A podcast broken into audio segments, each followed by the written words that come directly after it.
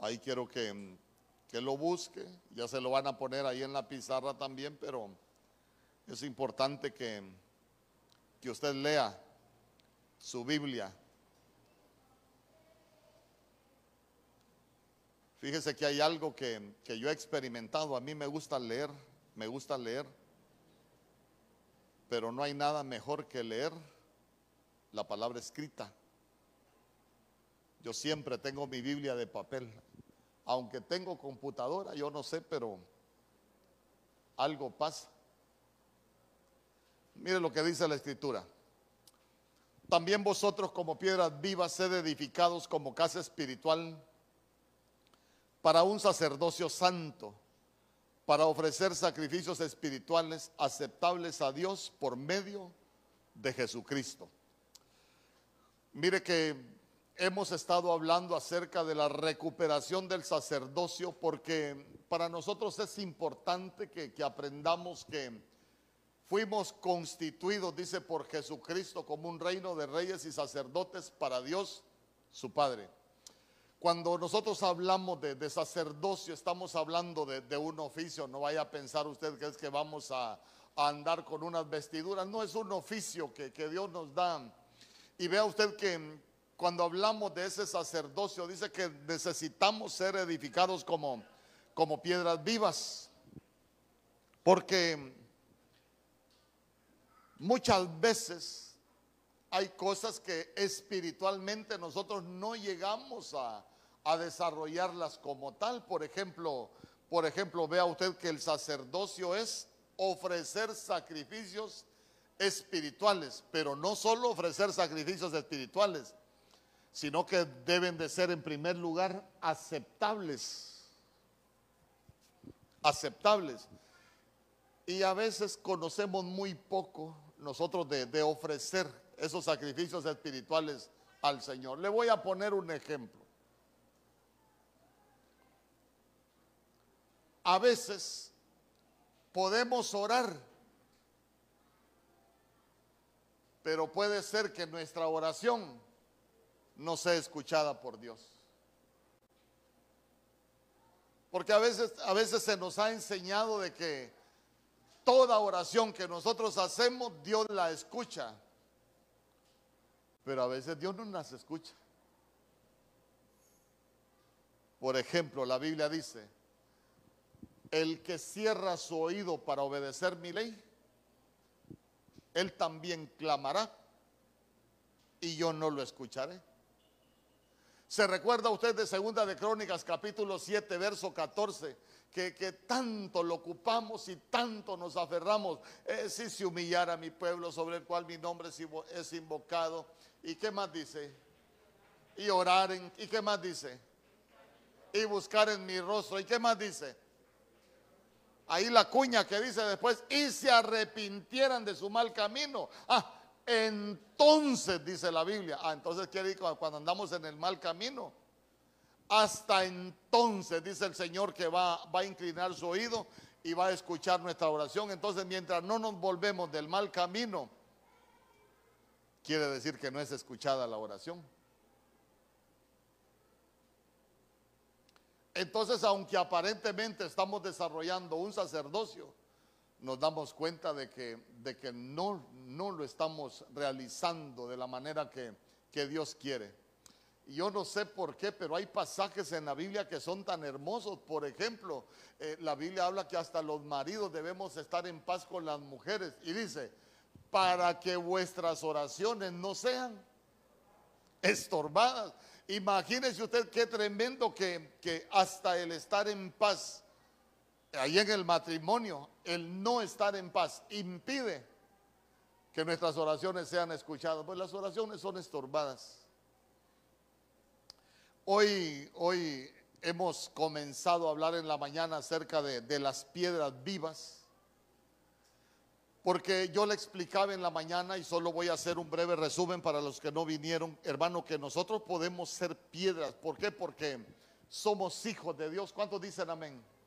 Nosotros hemos aceptado al Señor como Señor, a, Jesús como Señor y Salvador de nuestras vidas y vea usted que Cristo es la roca, es la roca, la piedra del ángulo que fue desechada por los edificadores, hermano, y Él es la piedra viva. Entonces, como nosotros venimos espiritualmente a formar parte del cuerpo de Cristo, nosotros somos esas piedras vivas. Yo le hablaba en la mañana que en la Biblia aparecen muchos tipos de piedras. Aparecen las piedras preciosas, aparecen las piedras de ónice aparecen las piedras de engaste, aparecen las piedras, las piedras de, memorial y, todas las piedras tienen que ver con nosotros. Pero también le hablaba que, que, que nosotros necesitamos ser piedras vivas. ¿Por qué ser piedras vivas? Porque en la Biblia también aparece que hay piedras que son quitadas. Y yo voy a, voy a hacerle un breve resumen. Piedras quitadas. Eh, por ejemplo, hablábamos del sumo sacerdote Aarón. Hizo tantas cosas malas, hermano, y aparentemente no le sucedía nada.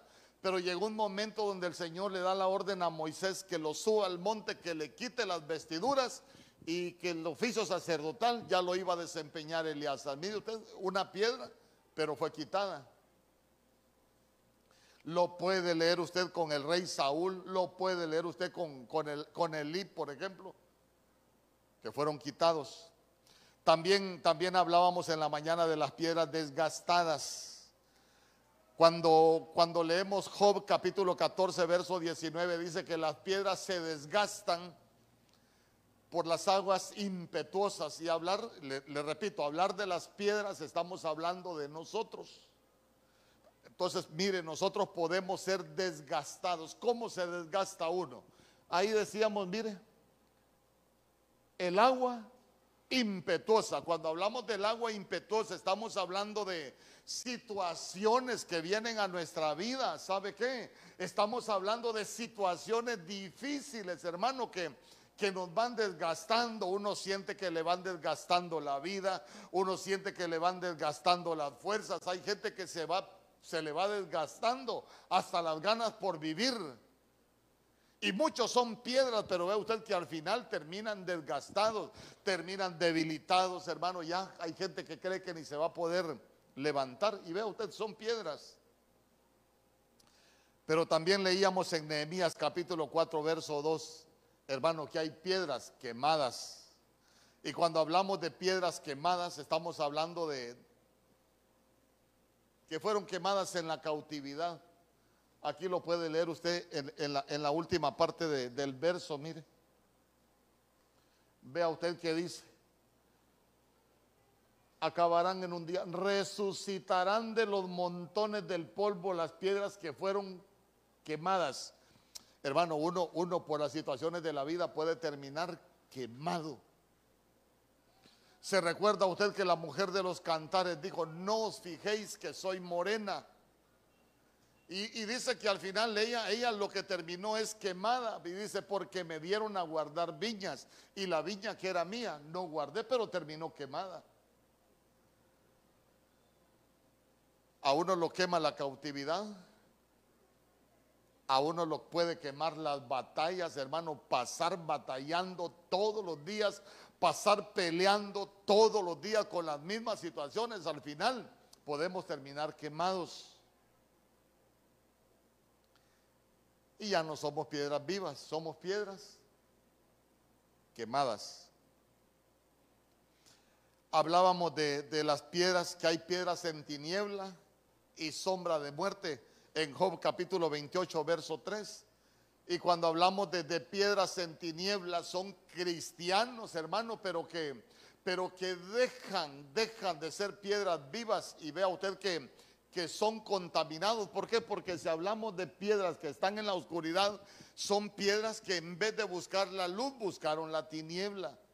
Tenemos el ejemplo del rey Saúl que se fue a sentar a la mesa de, de una hechicera entonces vean ustedes que dejan de ser piedras vivas y nosotros podemos ver que al rey Saúl dice que el Señor dejó de hablarle por tumín, por profetas, hermano, hasta por sueños Dios dejó de hablarle. Hablábamos también de las piedras de granizo. Piedras de granizo son piedras destructoras. Hay gente especialista en destruir. ¿Y sabe qué? Le estoy hablando de cristianos, pero son especialistas en destruir lo que Dios les ha dado. Hay gente que destruye sus matrimonios, por ejemplo. Son piedras destructoras, están destruyendo. Hay algunos que destruyen los hijos. Hermano, cuántas cosas nosotros no podemos destruir. ¿Sabe qué? Hay cristianos que pueden destruir hasta sus economías. Entonces, no son piedras vivas. ¿Por qué? Porque la piedra viva no va a hacer esas cosas.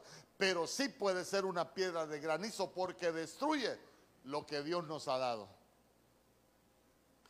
También hablábamos que hay piedras para apedrear.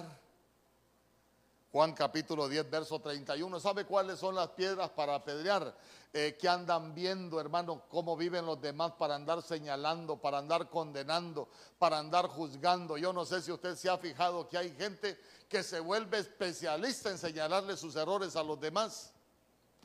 Y en la Biblia tenemos el caso de Simei cuando David iba, iba pasando, hermano, lo señalaba y dice que le iba tirando piedras. Eso es que como dicen aquí en mi pueblo, cuando le tiran las habladas a uno.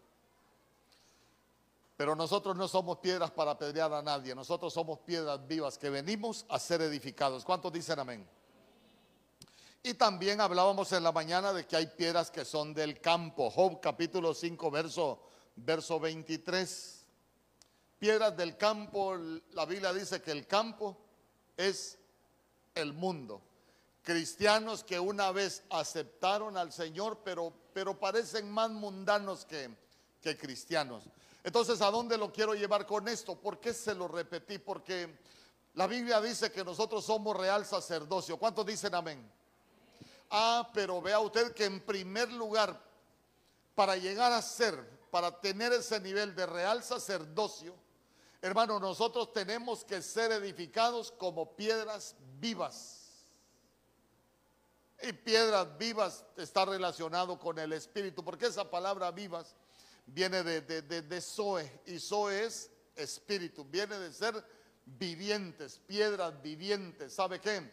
Que nosotros como piedra nos dejamos labrar, nos dejamos trabajar, nos dejamos instruir, nos dejamos preparar. Son piedras que venimos a, a escuchar la palabra del Señor para poder cambiar lo que hemos estado haciendo mal. ¿Sabe que Venimos a escuchar de la palabra del Señor para poder corregir todo aquello que, que nosotros hemos estado haciendo mal. Entonces note que venimos como piedras vivas a ser edificados. Ya hablé también de, de, lo que es ser edificados. Mire, uno tiene que dejarse edificar. Hermano, si uno sabe que algo está haciendo mal, Mire, uno tiene que aprender a cambiar y dejar de hacer lo malo para comenzar a hacer lo bueno. En esa manera nosotros estamos siendo edificados como casa espiritual. Pero quiero, quiero, tal vez me ayuda con, con Primera de Pedro capítulo 2, verso 5, porque quiero volver ahí. Piedras vivas, nos dejamos de labrar, nos dejamos trabajar, nos convertimos en templo y morada del Espíritu Santo porque para eso estamos siendo edificados. Pero mire usted dice, para un sacerdocio santo. Pero mire usted, ¿para qué sacerdocio santo? Para ofrecer, diga conmigo, para ofrecer sacrificios espirituales aceptables a Dios. Hoy voy a hablar de, de que si nosotros estamos recuperando el sacerdocio, necesitamos ofrecer sacrificios espirituales a Dios. No voy a hablar de los aceptables todavía, los aceptables lo voy a, enseñar en la noche, en la tarde si el Señor lo permite. Pero voy a hablar de, escuche bien, voy a hablar salud, de los sacrificios espirituales. Porque sabe usted que a veces se pueden ofrecer sacrificios que no son espirituales cuando hablamos de sacrificios estamos hablando de lo que nosotros hacemos para el Señor. Pero muchas veces los sacrificios que estamos ofreciendo puede ser que no sean espirituales. Le voy a, voy a comenzar con un ejemplo. Una vez vino alguien acá, y usted sabe, para nosotros es primero aprender la doctrina para desarrollar algunas otras cosas. Viene y me dice, pastor, nosotros nos vamos a congregar acá, pero eso sí le decimos desde ya, que a nosotros lo que nos gusta es andar en las calles ganando almas para el Señor.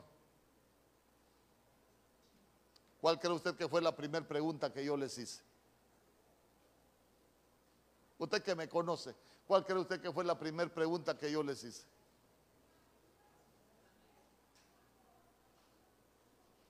Y ya se conquistaron ustedes mismos. Porque la Biblia dice que es mejor el que se conquista a sí mismo que el que conquista una ciudad.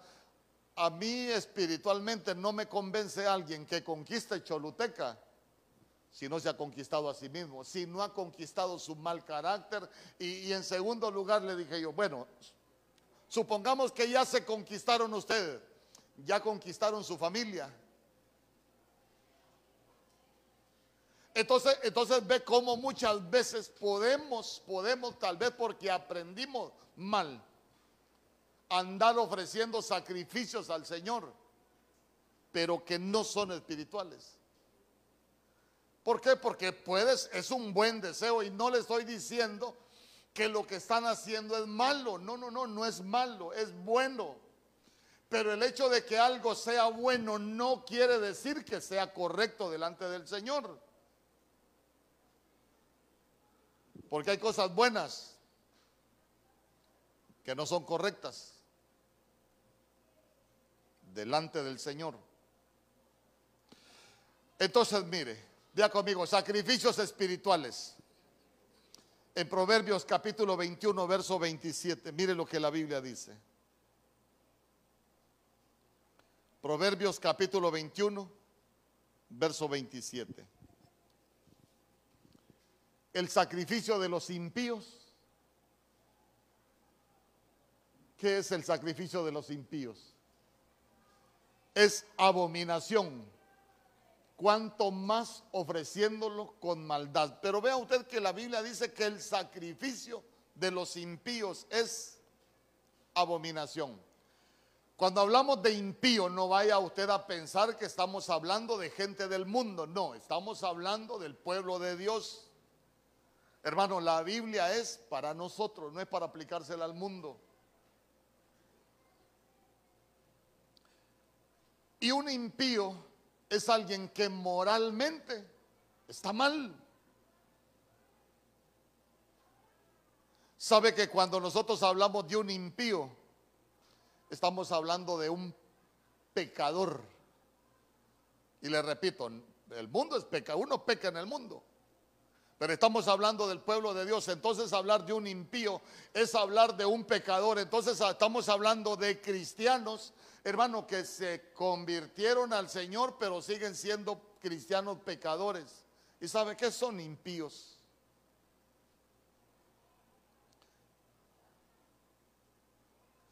Fíjese que yo me quedo sorprendido.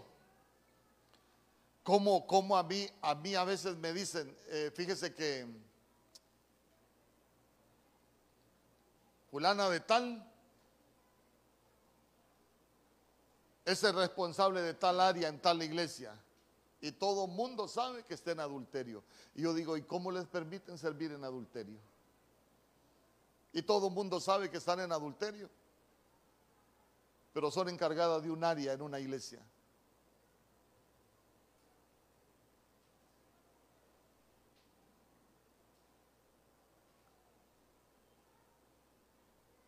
Mire, aquí una vez vino alguien. Predicador, predicadora, hermano, con, un nombre como predicador. Pero en adulterio. Y, me dijo, yo, vengo a esta iglesia y, quiero hablar con usted porque yo me quedo, me dijo, si usted me pone encargado, encargada de las mujeres, me dijo. Y yo le dije, pero usted tiene un problema en su matrimonio.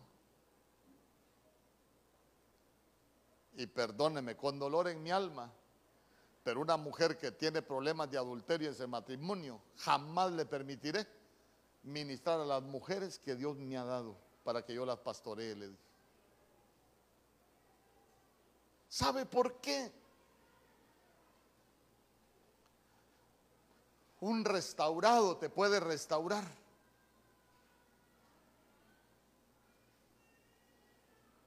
Un resquebrajado te va a resquebrajar. Nosotros por eso vea usted que, que, cuando leíamos, cuando leíamos ahí en Pedro, nosotros venimos a ser edificados. ¿Sabe qué es ser edificados? Es ser restaurados. Y qué hermoso es que cada uno, es que mire, aquí no importa lo que nosotros fuimos, lo que nosotros pasamos, aquí todos cometimos errores. Pero cuando venimos a la casa del Señor, venimos a ser restaurados. Venimos a ser edificados. Pero ¿sabe qué? Ya no podemos seguir viviendo en impiedad. Para nosotros es importante buscar la santidad de Dios. Para nosotros es importante buscar de la paz de Dios. ¿Cuántos dicen amén? Sí, hermano, porque mire, mientras nosotros, mientras nosotros vivamos en impiedad, estamos ofreciendo sacrificios que no son agradables. ¿Sabe qué? No estamos ofreciendo sacrificios espirituales, hermano. Estamos haciendo las cosas como cualquiera. Y nosotros debemos de aprender a hacerlas de manera diferente.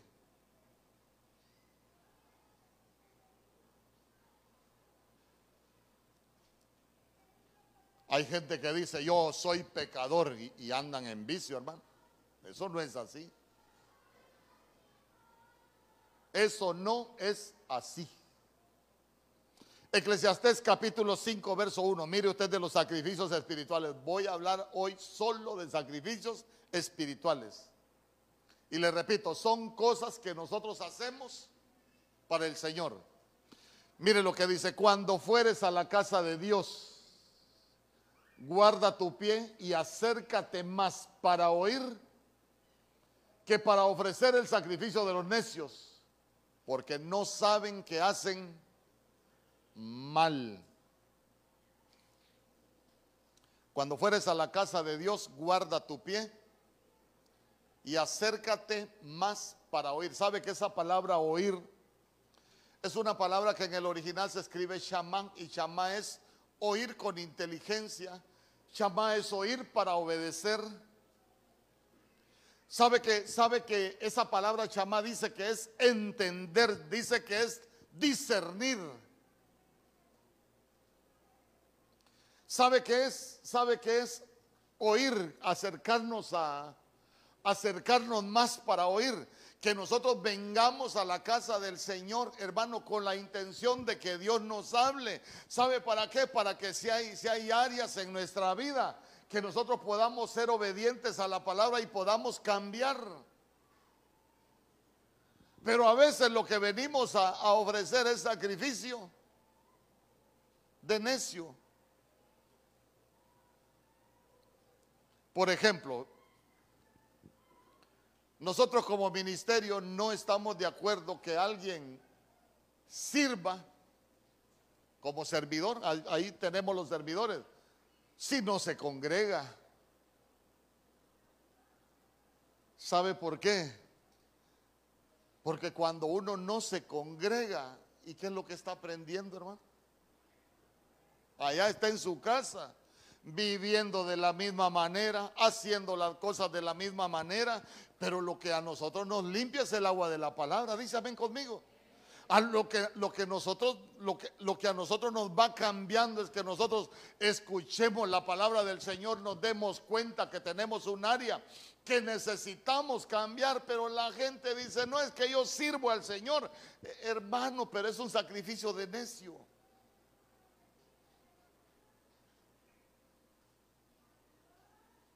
Imagínese usted, el servidor tiene una gran responsabilidad.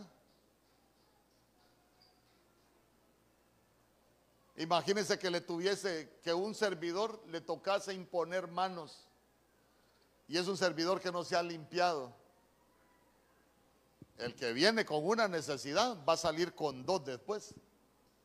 Porque la Biblia dice, no impongáis las manos con ligereza, que no nos hagamos partícipes de los pecados de otro. Entonces, entonces vea usted que para nosotros es que aprendamos, hermano, que es que la gente tiene el concepto, no es que yo sirvo al Señor, sí, pero al Señor tenemos que aprender a servirlo. Y a veces se vuelve sacrificio de necio. Mire, le voy a contar. Nosotros tuvimos una servidora acá y se fue porque se enojó conmigo. ¿Y por qué cree que se enojó? Cuando las hermanas traían sus hijos, se los agarraba, hermano, y era un amor con los hijos de los hermanos. Mire, cuidaba a los hijos de los hermanos como usted no tiene idea. Y mire, usted da la casualidad, no hay casualidades en Dios. Se le acercó uno, uno de sus hijos, hermano, mami, mami, mami, le dijo, no me molestes que ando a recha, le dijo, hermano. Y le ha pegado aquella trompada al niño. ¿Y sabe quién la vio? El pastor. Ahí mismo la llamé y le dije, perdóneme Usted con esa violencia no puede servir en la casa del Señor. Porque no es posible que usted aparenta que cuida también a los hijos de los hermanos, pero usted está destruyendo sus hijos. Eso no es así. ¿Sabe qué le dije? Mejor aprenda primero a atender a sus hijos para que después atienda a los hijos de los hermanos y no volvió. Pero dígame usted, ¿serán sacrificios espirituales? Que, que, estén cuidando bien los hijos de otros y estén destruyendo sus hijos. No, hermano, no es así. No es así. ¿Por qué? Porque nosotros comenzamos a ofrecer sacrificios espirituales en nuestra casa.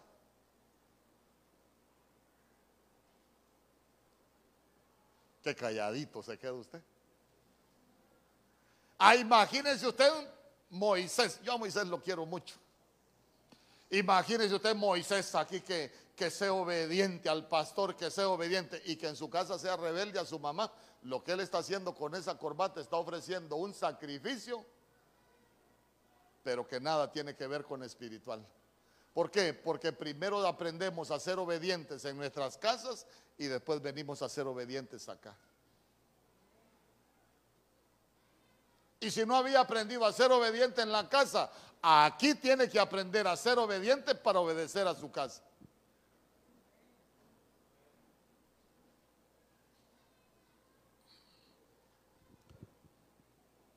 Sabe que cuando usted lee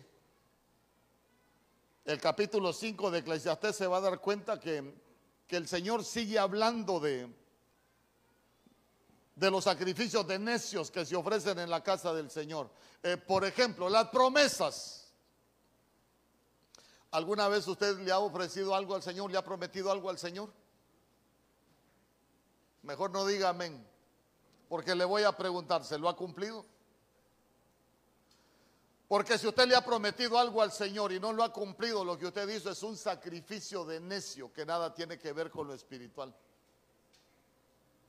Y sabe que dice la Biblia, es mejor no prometer que prometer y no cumplir. Ay Señor, si tú haces tal cosa conmigo, yo te voy a servir todos los días de mi vida. Hermano, solo están medio bien y ya se olvidaron de servir. Señor, si me das un trabajo, yo te voy a servir. El Señor les dio un trabajo y por el trabajo no sirven.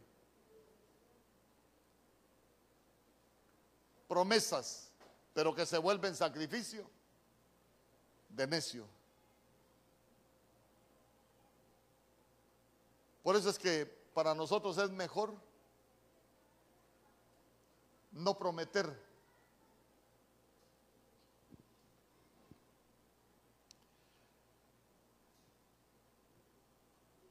¿Sabe que hablando del rey Saúl, por ejemplo, el rey Saúl ofreció sacrificio de necio? ¿Por qué le digo que ofreció sacrificio de necio? Porque en primera de Samuel capítulo 15, allá por el verso 3, el Señor le dijo que fuese a destruir a Malek, hermano, y que lo destruyera con todo lo que tenía. Que destruyera los animales. ¿Sabe qué le dijo el Señor? Que destruyera hasta los niños de pecho. Va el rey Saúl, no hace como Dios le dice, él fue a pelear con Amalek, venció a Amalek pero dice que él trajo lo mejor del ganado. Cuando el profeta Samuel viene y le dijo, ¿qué es eso que escucho? Ese balido de animales, ¿qué es lo que escucho? Él le dijo, ah, es que traje lo mejor del ganado para ofrecer sacrificios a Jehová. Escuche bien. Trajo lo mejor del ganado para ofrecer sacrificios al Señor. La intención era buena, pero no era lo correcto. Porque el Señor lo que le dijo fue que lo destruyera, no que trajera lo mejor del ganado. Entonces muchas veces nosotros necesitamos entender que hay cosas en el reino de Dios que para nosotros pueden ser buenas, pero que para el Señor no son correctas. Imagínese usted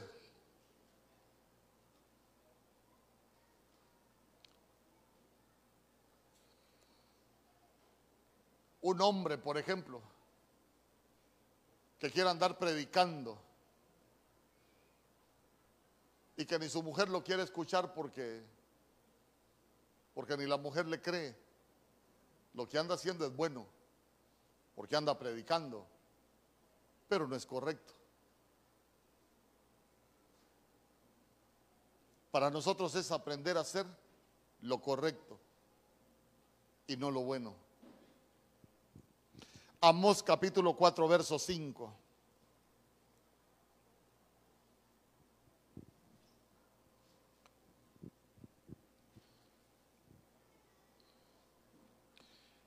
Mire lo que dice la Biblia. Y ofreced sacrificio de alabanza con pan leudado.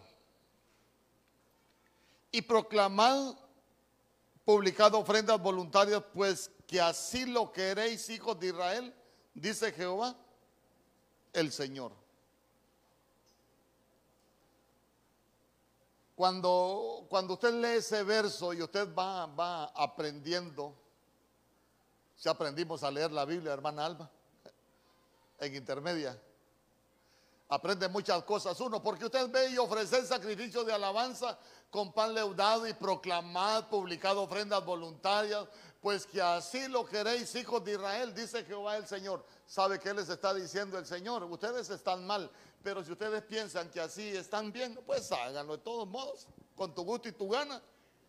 Ni tu tata ni tu nana, eso, eso, eso agréguemelo a mí. Pero es que, es que está hablando de, de ofrecer sacrificios de alabanza con pan leudado. Pastor, pero eso es para los de los de los de alabanza. Es para todos. Porque todos venimos a glorificar y a exaltar el nombre del Señor.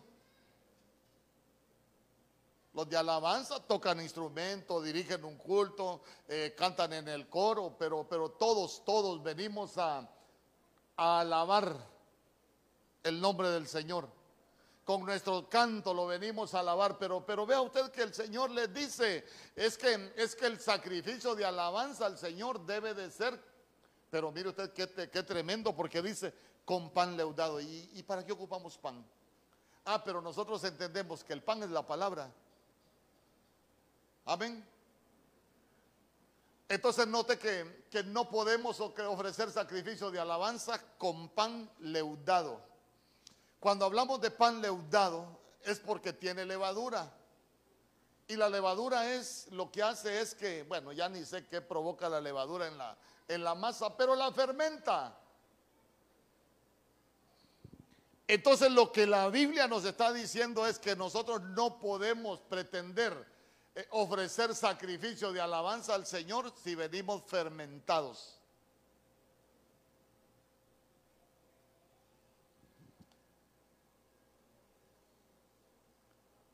Y lo que nos fermenta es la levadura. ¿Y qué es la levadura? En Mateo capítulo 16, verso 6, mire usted. Mateo capítulo 16, verso 6. Dice la Biblia. Y Jesús les dijo, mira, guardaos de la levadura de los fariseos y de los saduceos. Todos nosotros necesitamos guardarnos de la levadura de los fariseos y de los saduceos. ¿Sabe para qué? Para que no pretendamos que estamos haciendo una buena alabanza, una buena adoración, que estamos, que estamos glorificando el nombre del Señor. Si hay en nosotros levadura. Mire, mire lo que dice la Biblia. Mateo 16, Mateo capítulo 16, verso 11.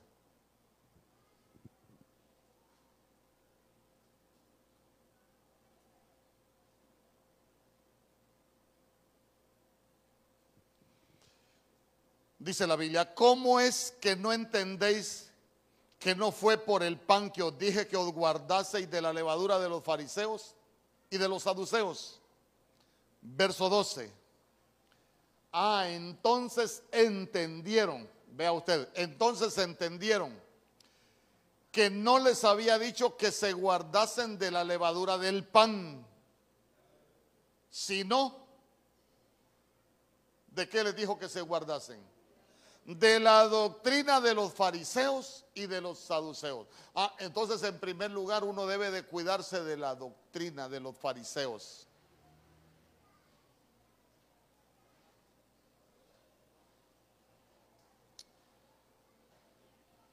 Pero sigamos, ¿cuál es la doctrina de los fariseos? Lucas capítulo 12, verso 1. Lucas capítulo 12, verso 1. Hermano, estar en ayuno con ese olor a sopa es... Son crueles. Voy a poner en disciplina a los servidores. Al pastor por comilón. Lucas capítulo 12, verso 1. Ojo, vamos hablando que no hay que ofrecer alabanza al Señor con pan leudado.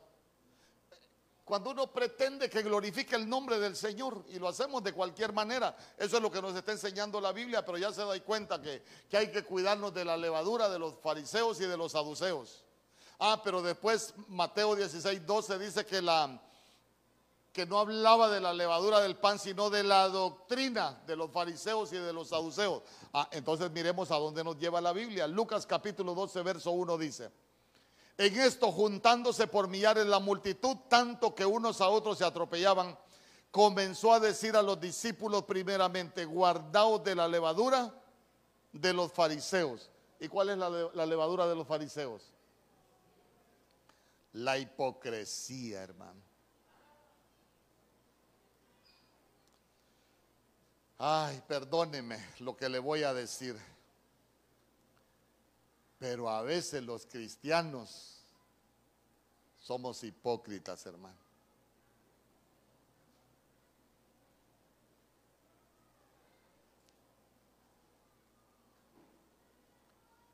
Quien nos oye hablar, nos compra. Pero quien nos conoce, ni de regalado nos agarra.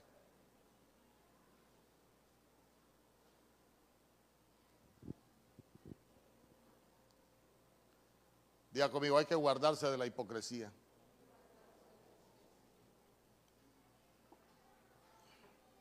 Hermano, es que lo que Dios está haciendo con nosotros no lo podemos ocultar. ¿Sabe cuál es el problema? Que a veces a los cristianos nos gusta aparentar y vivir de apariencias, hermano. Hay algunos que hablan de echar fuera demonios, que yo por aquí, que yo por allá. Eh, hermano, pero espiritualmente están mal.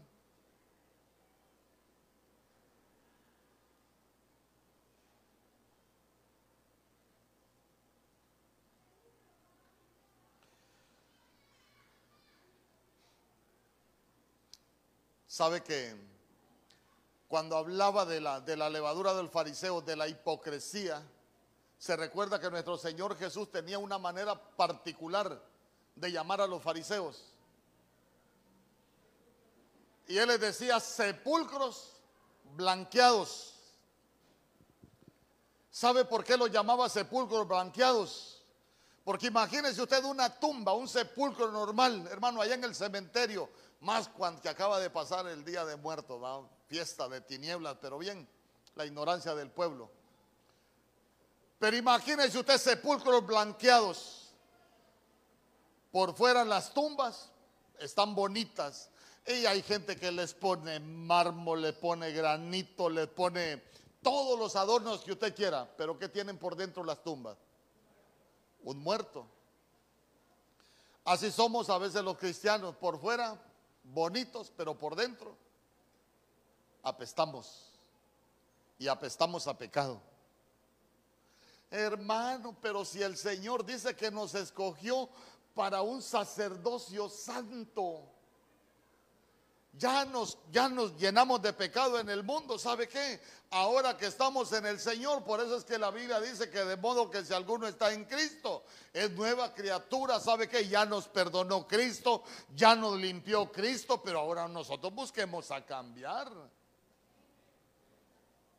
Hermano, algunos eran terribles con la lengua siendo mundanos. Somos nueva criatura, pero no, no, no, no, mi lengüita, por favor, no me la toquen, que mi lengua la ocupo bien afilada. Siguen con la lengua afilada, hermano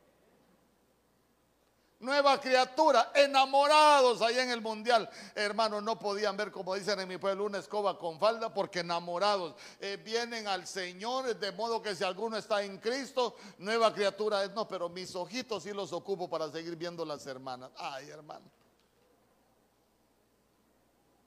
¿Y sabe qué? Venimos a ofrecer sacrificios de alabanza, pero con pan leudado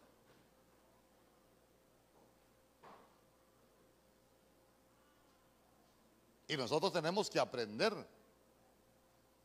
a hacer las cosas de manera diferente. Dice conmigo. Hermano, es, es que no tiene sentido. Mire, si es que nosotros a la iglesia venimos para cambiar. A la iglesia venimos a buscar del Señor para ser restaurados. ¿Sabe que Nosotros venimos delante de la presencia del Señor porque queremos estar limpios.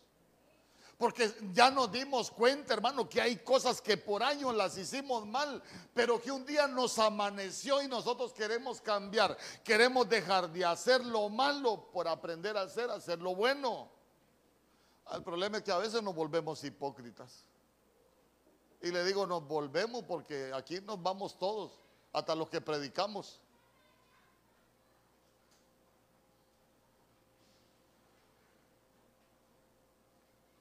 Dígale al que tiene al lado, hay que cuidarnos de la hipocresía. Imagínese usted,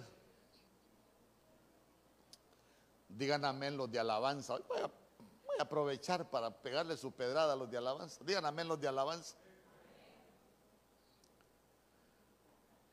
Adore al rey, hermano, adore al rey, adore al rey. Pero solo cuando tienen el micrófono.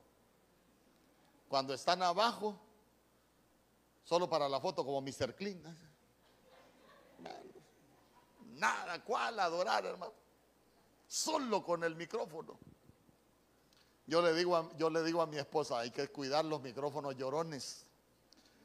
Porque algunos tienen la unción del micrófono, solo con el micrófono lloran. Después, hermano, son una piedra. ¿A dónde lo llevo con esto? Que nos volvemos falsos nos volvemos hipócritas y algunas cosas solo las hacemos para que nos vea la gente y no nos importa que no nos vea el Señor.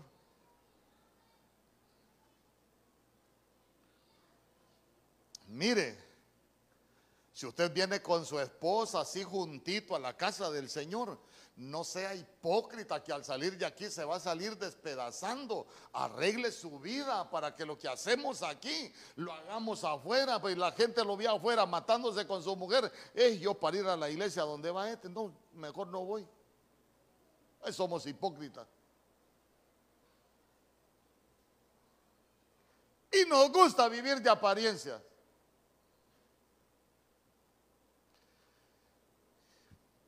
Pero somos real sacerdocio. Ay, hermano. Y estamos lejos de ser real sacerdocio.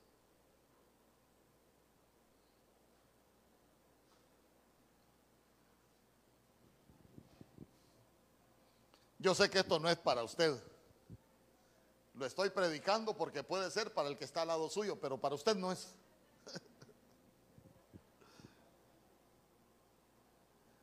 Primera de Corintios, capítulo 5, verso 8. Mire usted, ofrecer sacrificios de alabanza con pan leudado. Recuérdese, todos venimos a la casa del Señor a alabar al Señor, pero tiene que ser no con pan leudado. Si el Señor les dijo, ah, como ustedes así quieren, pues así háganlo, pero no. Pero, el Señor les está reprochando esa, esa situación. Mire lo que dice Primera de Corintios capítulo 5, verso 8. Así que celebremos la, fiesta no con la levadura vieja, no con la vieja levadura, ni con la levadura de malicia y maldad, sino con panes sin levadura, de sinceridad y de verdad. Volvemos a lo mismo, apariencia, eh, pero, pero uno debe de venir delante del Señor con sinceridad y verdad. A ver, samaritana, esa samaritana, si nos encontramos en el cielo, vos hablabas de mí, desgraciado. Espero que haya cambiado ya también. Bueno. La samaritana adoraba al Señor? Sí, sí, ella dijo, no, a mí me enseñaron que en este monte es donde se debe adorar. Tenía su monte donde ir a adorar. Eh, se congregaba a las samaritanas y el pozo, el pozo es figura de la iglesia, porque al pozo se va a sacar agua y agua es la palabra. Nosotros venimos al pozo y venimos a recoger agua, a buscar agua. Entonces vea usted que ella creía que estaba adorando, pero lo hacía a su manera. Por eso el Señor le dijo, anda y tráeme a tu marido. No tengo, le dijo. Ah, bien has dicho. Cinco has tenido y el que hoy tienes tampoco es tu marido. Olvidemos lo de los maridos, veámoslo desde el desorden de vida que ella tenía. El desorden de vida. Entonces vea usted que empezó a hablar con, empezó a tener esa relación con nuestro, con nuestro Señor Jesús, empezó a tener esa relación con nuestro Señor Jesús. Y sabe qué, cuando ella volvió a la aldea, le creyeron que había tenido un encuentro con Jesús. Le creyeron que había tenido un encuentro con Jesús. Ahora le quiero preguntar, por todo lo que usted ha cambiado, ¿le creen en su casa? O los que nos conocen que hemos tenido un encuentro con Jesús? Ay, hermano, porque a veces da la impresión de que no hemos tenido un encuentro con Jesús. Es que cuando ya hemos tenido un encuentro con Jesús, eh, nos vamos a tratar diferente eh, vamos a vivir diferente, las cosas las vamos a hacer diferente, el desorden que hemos tenido, mire, esta mujer comenzó corrigiendo el desorden en su familia. Ahí es donde se nota si, si hemos tenido un encuentro con Jesús. Hermano, ¿por qué? Porque ya empezamos a, a vivir de manera diferente. Por eso es que nuestro Señor Jesús le dijo allá por el verso 24, sí hombre, mira, samaritana, voy a parafrasear, eh, lo has estado, has estado adorando, pero has estado equivocada. ¿Sabes qué? El Padre lo que anda buscando son adoradores que le adoren en espíritu y en verdad.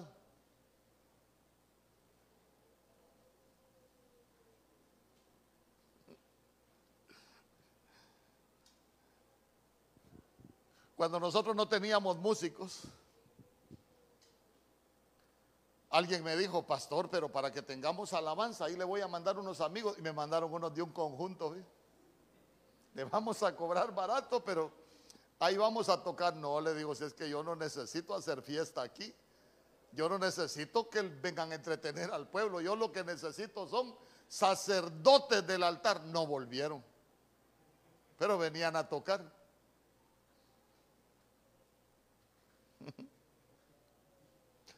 Ya conmigo, es sacerdocio. Sí, hermano, entonces, entonces vea usted cómo, cómo la gente ha aprendido cosas que no son correctas. Pero nosotros necesitamos aprender, ¿sabe qué? Que cuando nosotros abramos nuestra boca, el Señor se puede agradar de nosotros. ¿Sabe, sabe, sabe que espiritualmente, sabe que espiritualmente nadie tiene un mismo, mire, en el mundo espiritual hay cosas impresionantes. Las huellas no son iguales, los timbres de voz no son iguales. Todos tenemos voces diferentes. Ahora imagínese usted por qué. Sacrificio agradable, frutos de alabanza que confiesen su nombre, pero sin hipocresía. Yo digo, nosotros deberíamos de, de, cuidar tanto nuestra voz, tanto lo que hablamos, que cuando nosotros cantemos, hermano, el Señor diga, allá está cantando mi hijo, allá está cantando mi hija. Se recuerda usted que la mujer del Cantares dijo, mientras el rey estaba en su, en su reclinatorio, Minardo dio su olor. ¿Sabe qué es lo que nos está enseñando la mujer del cantar de los cantares? El rey estaba en su reclinatorio. Yo empecé a cantar y era tan agradable que el Señor no se levantó de su lugar de descanso para escucharme.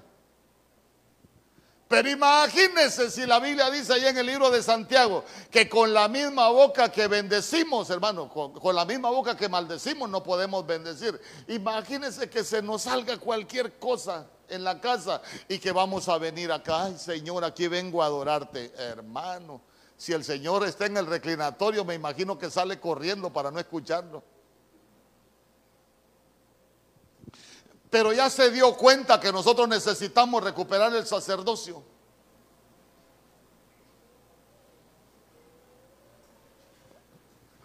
Le voy a contar cosas familiares. Ocurrió así. Yo a veces le digo a Mauli, me quitaste el canto. ¿Se ha fijado que hay cantos que no se cantan? Me quitaste el canto. ¿Por qué? Lo quitas ya. Y si lo canto algún día, me te siento, le digo yo. No, no es que la siento, no, que la siento allá, allá abajo. Hermano, porque las cosas para el Señor no se pueden corromper. Amén. Mira, Giselle por sus ocupaciones no puede, yo sé que es una calidad de jovencita y no puede venir algunos días. Yo le digo, bueno, con lo que tenemos, pero, pero a veces hay gente que, hermano, que, que, que, que hay cosas que faltan en el mundo espiritual. La gente quiere tocar, pero todos necesitamos entender que no solo es de tocar, es de sacerdocio. Que, las cosas en el Señor nosotros primero recuperamos el sacerdocio y después lo ponemos a la disposición del Señor. ¿Cuántos dicen amén? Y sabe que en todos los aspectos de nuestra vida, fíjese que yo, yo por eso hay cosas que, que no estoy de acuerdo, hay gente que, que, le gusta andar orando, le gusta andar haciendo un montón de cosas, pero, pero es gente que no se consagra. Y lo que andan haciendo no es malo, ¿por qué? Porque van a orar por las personas, pero no es correcto. ¿Por qué? Porque nosotros necesitamos entender primero que lo que estamos haciendo es un sacrificio, pero que es espiritual. Mire, le voy a decir algo terrible. ¿Sabe usted que en el mundo espiritual uno, uno puede encontrar personas, escuche bien, personas que hasta nos pueden decir la verdad?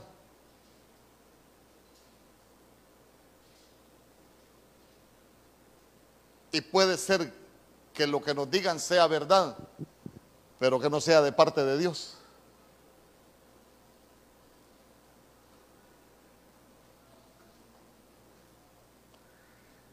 Ay, hermano. Usted se recuerda en el libro de los Hechos, por ejemplo. Aquella mujer cuando está hablando el apóstol Pablo que ellos dice que iban iban caminando, ellos andaban predicando y de pronto los empezó a seguir una mujer que les decía, estos hombres son siervos del Dios Altísimo que proclaman el camino de salvación. Estos hombres son siervos del Dios Altísimo que proclama el camino de salvación. Y yo le pregunto, ¿cuántas veces escuchó esa verdad Pablo?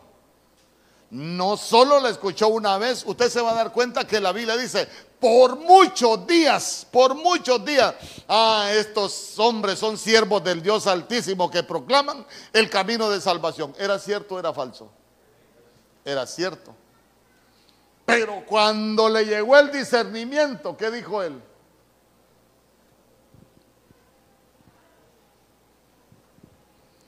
Reprendió a aquella mujer. ¿Por qué? Porque lo que tenía era espíritu de adivinación. Mire usted que escuche bien lo que le voy a decir.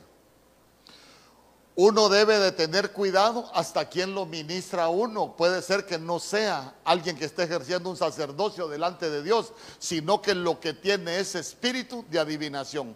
¿Sabe cuándo las personas tienen espíritu de adivinación? Cuando son vasos pero que no se limpian. Son vasos pero sucios. Entonces, lo que hacen es que en vez de limpiar, más contaminan. Y, mire qué tremendo. Decía una verdad, pero era un vaso sucio. Por eso es que, por eso es que nosotros necesitamos, mire, nosotros necesitamos recuperar el sacerdocio. ¿Sabe por qué? Porque cuando nosotros recuperamos el sacerdocio vamos a tener esa comunión con Dios y vamos a saber cuando nos habla el Señor o cuando no nos habla el Señor.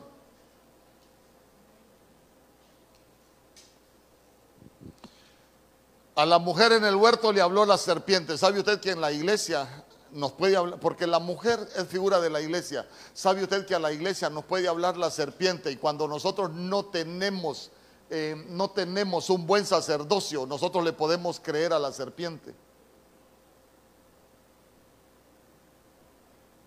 Y con eso hay que tener cuidado. Por eso es que nosotros necesitamos recuperar nuestro sacerdocio. ¿Sabe qué? Esos sacrificios espirituales, hermano, es que si lo que nosotros ofrecemos es espiritual y estamos siendo edificados como casa espiritual, nosotros lo que vamos a establecer es una conexión con el espíritu. Y todo lo que hacemos, lo hacemos espiritual. Amén. Yo quiero que cierre sus ojos. Porque vea usted que nosotros estamos siendo preparados porque somos real sacerdocio, sí, claro, somos real sacerdocio, hemos sido constituidos real sacerdocio. Pero ya se dio cuenta que hay cosas que nosotros necesitamos entender.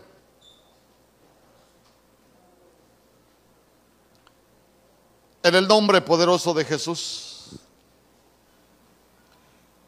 En el nombre poderoso de Jesús.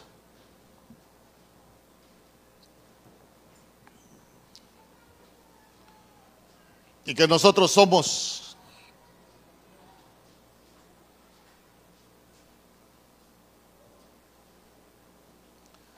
real sacerdocio, pero un sacerdocio santo pero note usted que estamos siendo edificados para ofrecer sacrificios espirituales. No podemos ofrecerle al Señor cualquier tipo de sacrificio. Ya se dio cuenta que, no es con hipocresía. Ya se dio cuenta que, que no es viviendo como impío que nosotros ofrecemos sacrificios espirituales al Señor. Ya se dio cuenta que no es haciendo promesas, que somos espirituales. Más bien mucho pueblo de Dios termina atado por promesas, por sacrificio de necios, por promesas que hicieron, por votos que hicieron delante del Señor y que después no pueden cumplir porque no habían entendido lo que es el sacerdocio.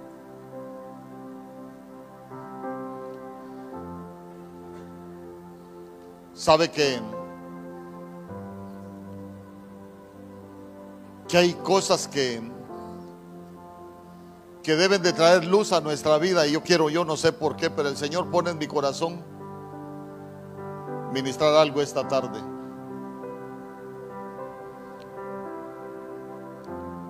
Cuando yo le hablaba de Eclesiastés capítulo 5, verso 5.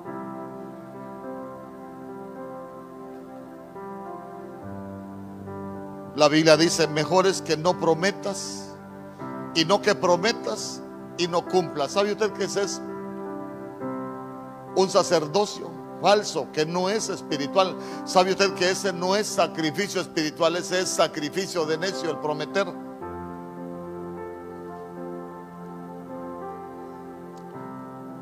Y el Señor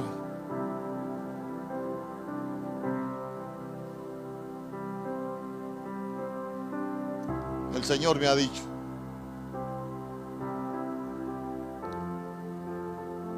que hay personas en este lugar que ofrecieron sacrificio de necio, no sacrificios espirituales. Sabe que en el verso 6 la Biblia dice, no dejes que tu boca te haga pecar, ni digas delante del mensajero que fue ignorancia. ¿Por qué, harás, ¿Por qué harás que Dios se enoje a causa de tu voz y que destruya la obra de tus manos? En este lugar hay una persona que, que muchas cosas en tu vida están siendo destruidas. Porque hiciste promesas y no las cumpliste.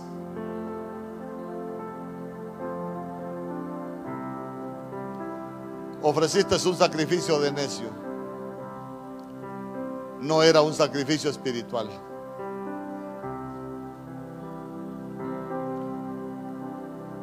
Sabe que hay promesas, hay ataduras en el mundo espiritual que, que solo nuestros padres naturales o un ministro la puede romper.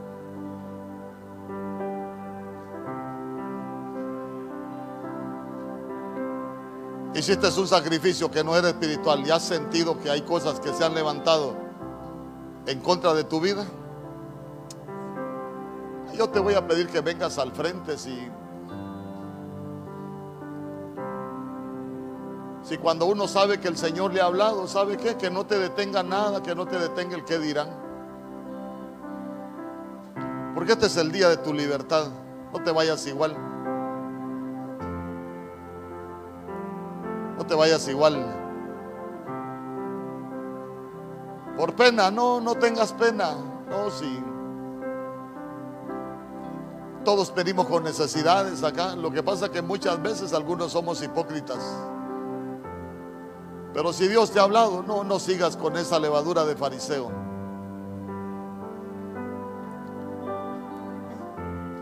Hiciste votos, promesas y no las has cumplido. Cuántas cosas se levanta y a veces pensamos que es el enemigo. Dios le bendiga. Dios le bendiga. Cuando Dios habla es porque nos está edificando. Y nosotros aprendemos a ofrecer sacrificios espirituales. Ya te diste cuenta que, que era un sacrificio de necio. ¿Sabe usted que el camino para ser libres en Dios es cuando nosotros empezamos a, reconocer que hemos fallado? El que nunca reconoce que ha fallado. ¿eh? Si nuestro Señor Jesús dijo, el que me confiesa delante de los hombres, yo le confesaré delante de mi Padre que está en los cielos. Sabe que el aprender a ministrarse en el altar es un arma de liberación de las más poderosas que hay en Dios.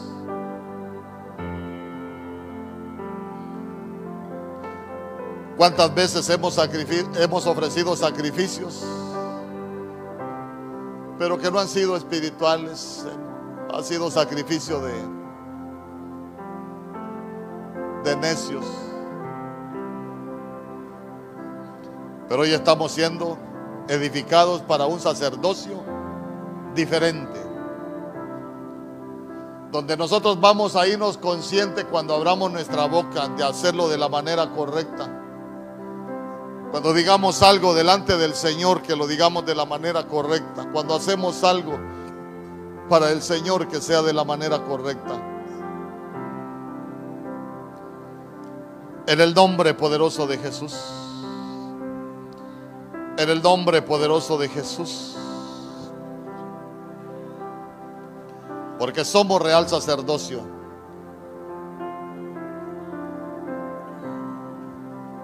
Pero necesitamos, necesitamos hacerlo bien.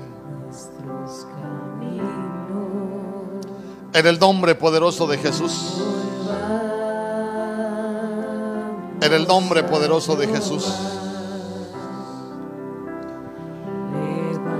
Oh, mi Rey bendito. Nuestras manos. Todo sacrificio de necio que sea anulado, mi Dios. Aún pensando que era lo correcto. Pero te has dado cuenta que no era así.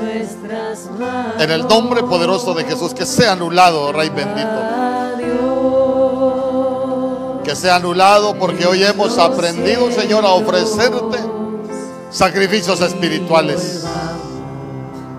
En el nombre poderoso de Jesús, ahí hable usted con el Señor, dígale, Señor, yo no quiero, no quiero ofrecer sacrificios de necios.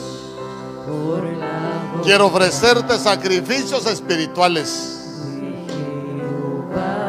¿Sabe usted que las cosas que nosotros hacemos en la iglesia son terrenales, pero nosotros mismos las volvemos espirituales.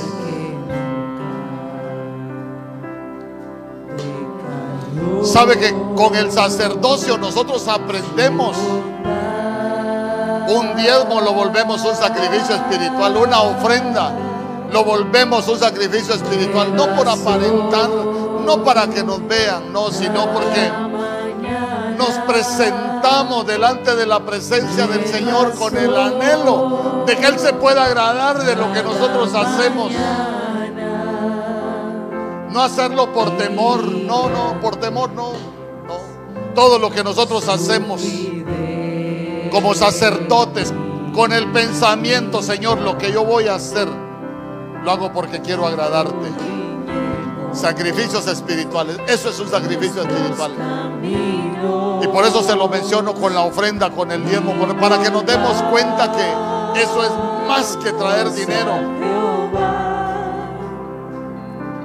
Que es un sacerdocio.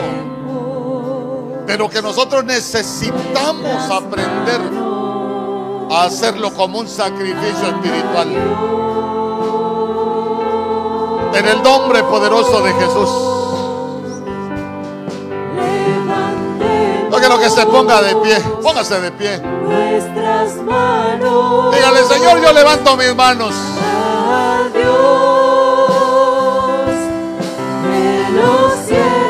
Quiero ofrecerte sacrificios espirituales. Y no quiero hacerlo de cualquier manera. Oh, sí, mi rey bendito.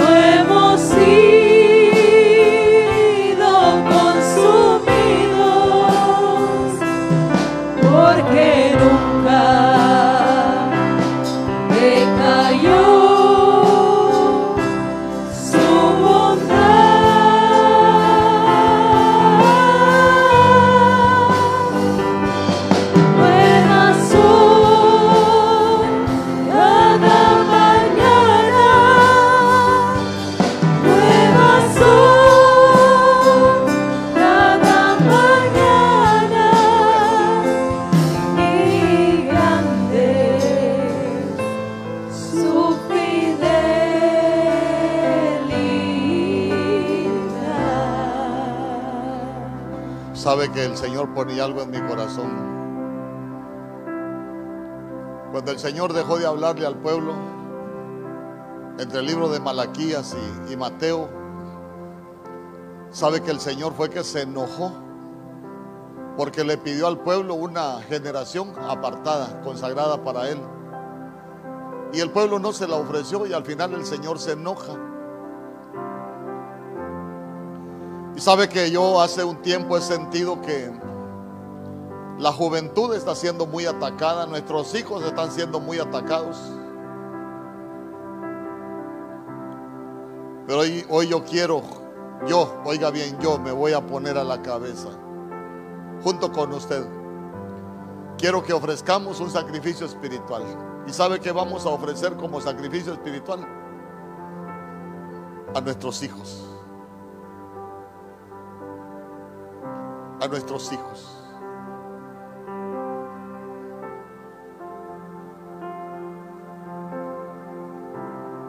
Porque es un tiempo donde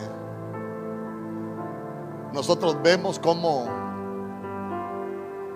la mayoría de delincuentes hoy son jóvenes. ¿Y sabe qué es lo más tremendo? Nosotros hemos conocido jóvenes cristianos.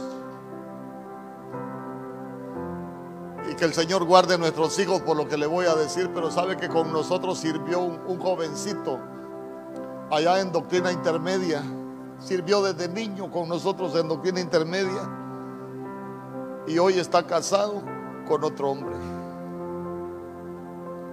Y uno se pregunta, ¿qué pasó? ¿Qué pasó? Algo pasó en el espiritual, algo pasó en su familia. Y hemos conocido tantos casos. Y hay uno que hasta, hasta el nombre, Yeshua. Pero que sucedieron cosas tan terribles en su vida. Y, el Señor hablaba a mi corazón en este momento. Y el Señor me decía, yo quiero un sacrificio espiritual. Y te vamos a ofrecer nuestras vidas y las vidas de nuestros hijos.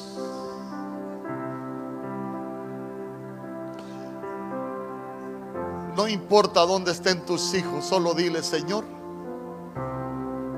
yo te entrego mis hijos como una ofrenda. ¿Sabe usted que hay cosas sobre los hijos que solo los padres podemos decretar? Que somos los únicos que tenemos la autoridad sobre ellos. Quizás estén lejos en este momento, pero los padres tenemos una autoridad en nuestra boca. Y dígale, Señor, yo quiero ofrecerte como un sacrificio espiritual mi vida y la vida de mis hijos. Ellos son una ofrenda para ti, atada a tu altar. Quizás en este momento estén lejos, pero un día van a estar en tu casa. Porque yo como padre los vengo ofreciendo como un sacrificio espiritual. Atados a tu altar. Toda atadura que sea quebrantada, mi Dios. Todo derecho de las tinieblas sobre nuestros hijos que sea cancelado, mi Dios. En el nombre poderoso de Jesús. Hoy venimos como Josué, Señor. Yo y mi casa te vamos a servir. Amén. Amén. Amén. Dale una ofrenda de palmas al rey.